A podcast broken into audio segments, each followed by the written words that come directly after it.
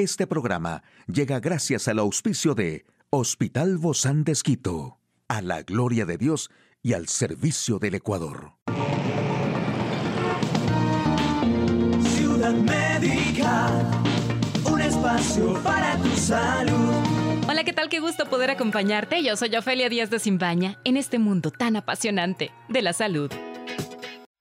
Y estas son algunas recomendaciones para acelerar el metabolismo y bajar de peso después de los 40 porque adelgazar a los 40 o 50 años no es igual que a los 20, ya que la velocidad del metabolismo en esas etapas son distintas. Es ahí donde se centra el objetivo de adelgazar cuando cumples las cuatro décadas o más de vida. Y para acelerar el metabolismo y rebajar después de los 40, necesitamos hacer lo siguiente. Sentadillas con pesas. Estas las podemos realizar correctamente desde abrir los pies al ancho de los hombros, sosteniendo la pesa a la altura del pecho y manteniendo los brazos pegados al cuerpo. Podemos flexionar las rodillas y llevar la cadera hacia atrás y hacia abajo sin llevar el cuerpo hacia adelante. Cuatro series de 10. Y también la plancha. Colocamos los antebrazos en el suelo, paralelos el uno del otro, poniendo el cuerpo en posición de tabla y activando el torso, los glúteos y las piernas. Mantengamos las piernas y la parte superior del cuerpo en línea recta, aguantando a esta posición 3 a 4 series de 30 segundos. Burpees. También podemos colocarnos en cuclillas con las manos apoyadas en el suelo y a continuación llevar las piernas hacia atrás con los pies juntos llegando a la posición de plancha. Flexiones.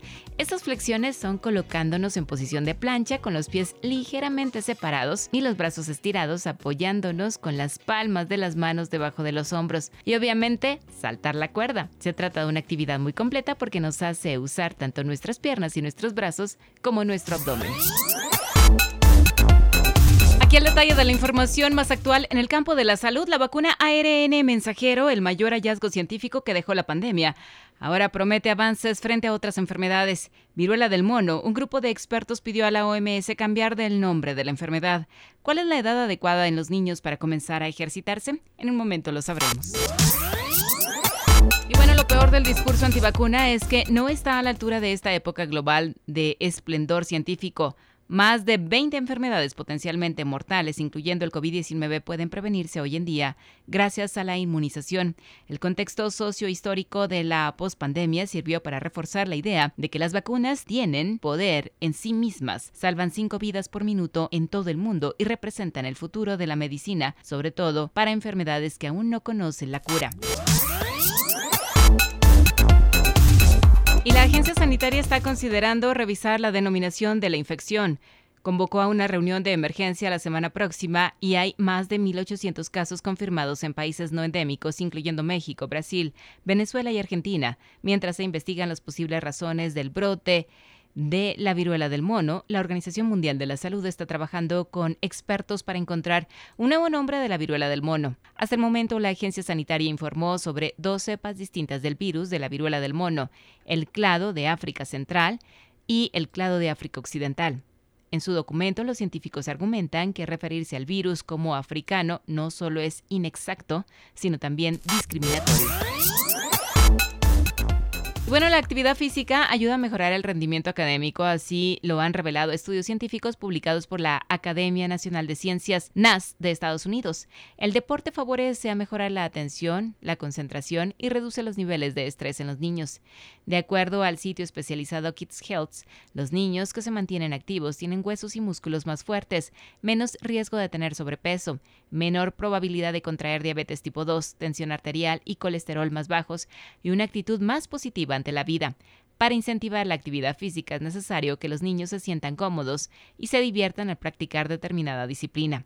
Para ello, lo más recomendable es probar distintos deportes como básquet, CrossFit Kids, gimnasia, tenis o simplemente rutinas en sus clases de educación física a fin de establecer un punto de partida amigable. También los CDCs recomiendan que los niños pueden iniciar actividad física desde los 3 años, pero actividades más apropiadas son las que mezclan la diversión con el desarrollo de su psicomotricidad, equilibrio y coordinación.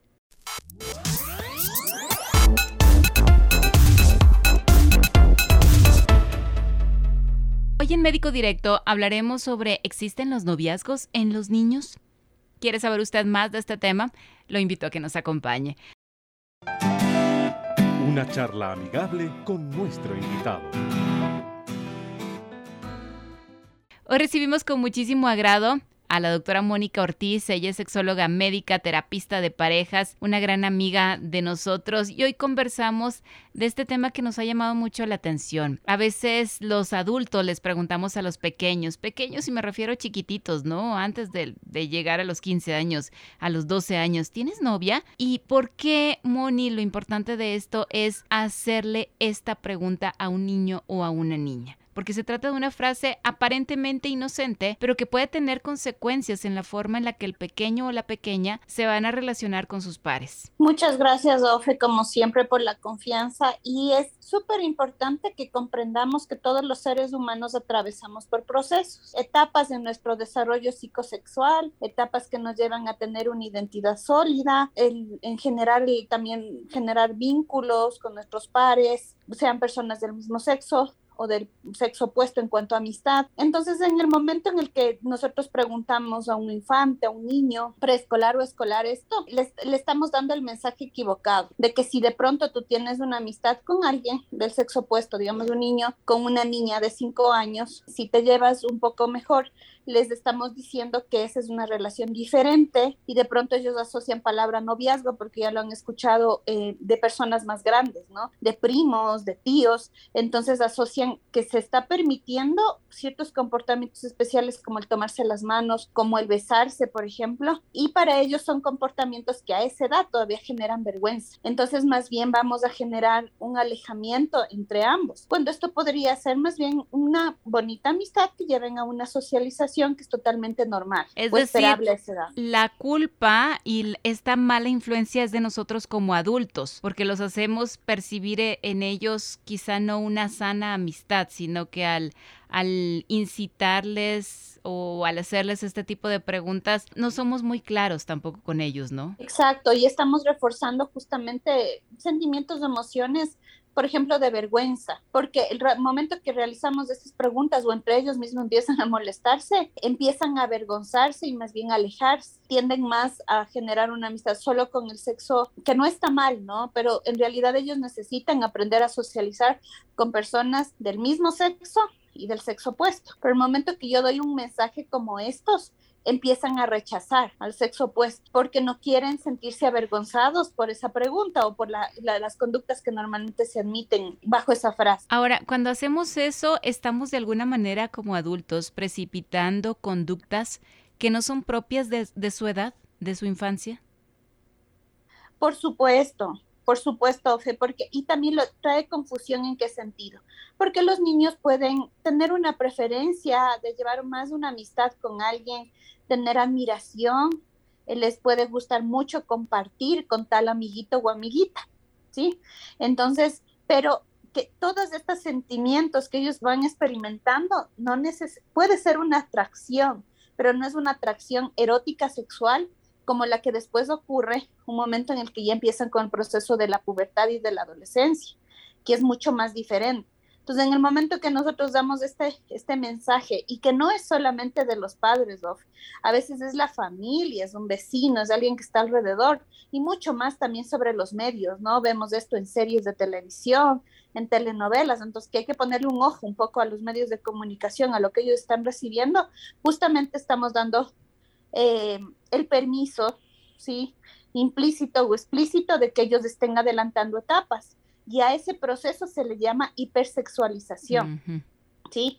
En los niños en donde eh, de alguna forma se les anima que el valor esté en su apariencia física, en que tienen que vestirse de tal manera, tener conductas como estas, ¿no? Tómate de la mano, bésate con alguien de tu misma edad y ellos están en la infancia, están en la niñez. Y claro, los confunde en el aprendizaje de las emociones y justamente ahí es lo que, lo que hace, provoca ese distanciamiento. Eh, precisamente de aquellos amigos con quienes comparten más intereses y preferencias que son niños y niñas en general.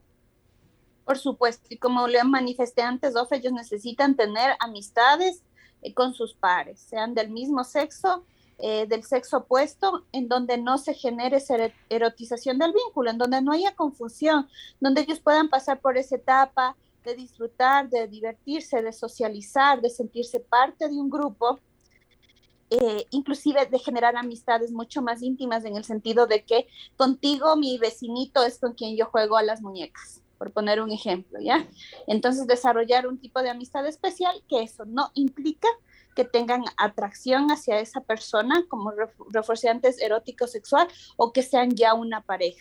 Entonces, de alguna forma, más bien es animales a que ellos puedan vivir su sexualidad de una forma saludable, viviendo cada etapa con libertad, ¿sí? Pero también con mucha guía de las personas adultas. Creo que ahí es una, una gran llamada de atención para nosotros como adultos, ya sea padres, hermanos mayores, tíos, vecinos, todos quienes somos adultos en general, porque debemos fomentar estas relaciones de amistad entre los niños, estas relaciones sanas. Y creo que de esa manera no perturbamos sus mentes en cosas que después pertenecen a otra etapa. Y si el niño o la niña van preguntando, a lo mejor es porque vieron algo, porque em, casualmente vieron algo en la calle o, en algún medio, pero nosotros estamos ahí para aclararlo. Por supuesto. Y que también es romper nuestros propios prejuicios, informarnos y tener siempre en claro que el que nosotros podamos vivir una sexualidad saludable y transmitir eso también previene este tipo de comportamientos y situaciones que podrían llevarles a vivir un abuso sexual. ¿Por qué a ese grado, Ofe? Porque ellos tienen que aprender, en lo que en algunas veces he mencionado, a leer la voz de su cuerpo ¿sí? Entonces, digamos que algún, a un hijo de nosotros, algún familiar le hacen este tipo de preguntas, se siente mal, ¿sí?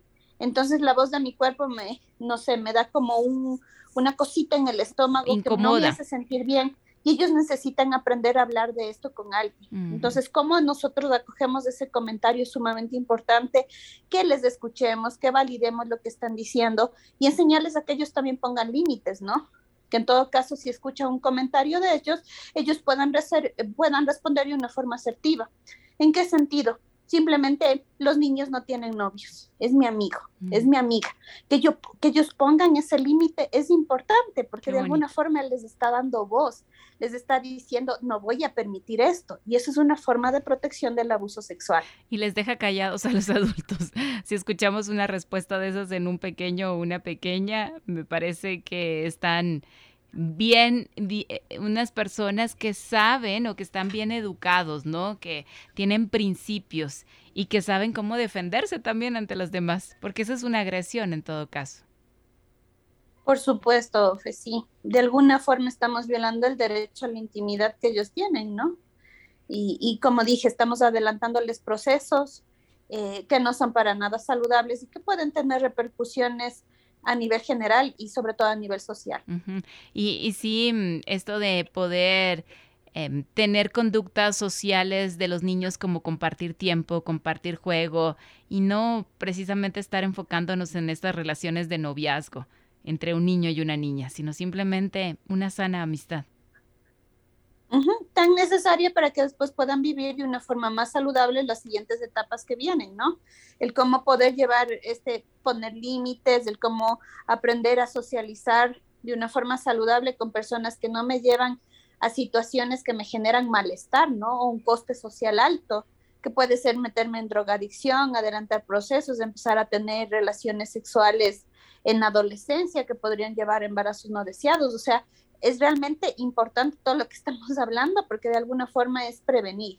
es prevenir que ellos tengan problemas a futuro y por otro lado permitirles también que vivan una sexualidad mucho más sana. Muchísimas gracias, doctora Mónica Ortiz, sexóloga médica y terapista de parejas del Hospital Bozán de Esquito. A usted, amigo y amiga, a seguirnos cuidando, por favor. Hasta la próxima.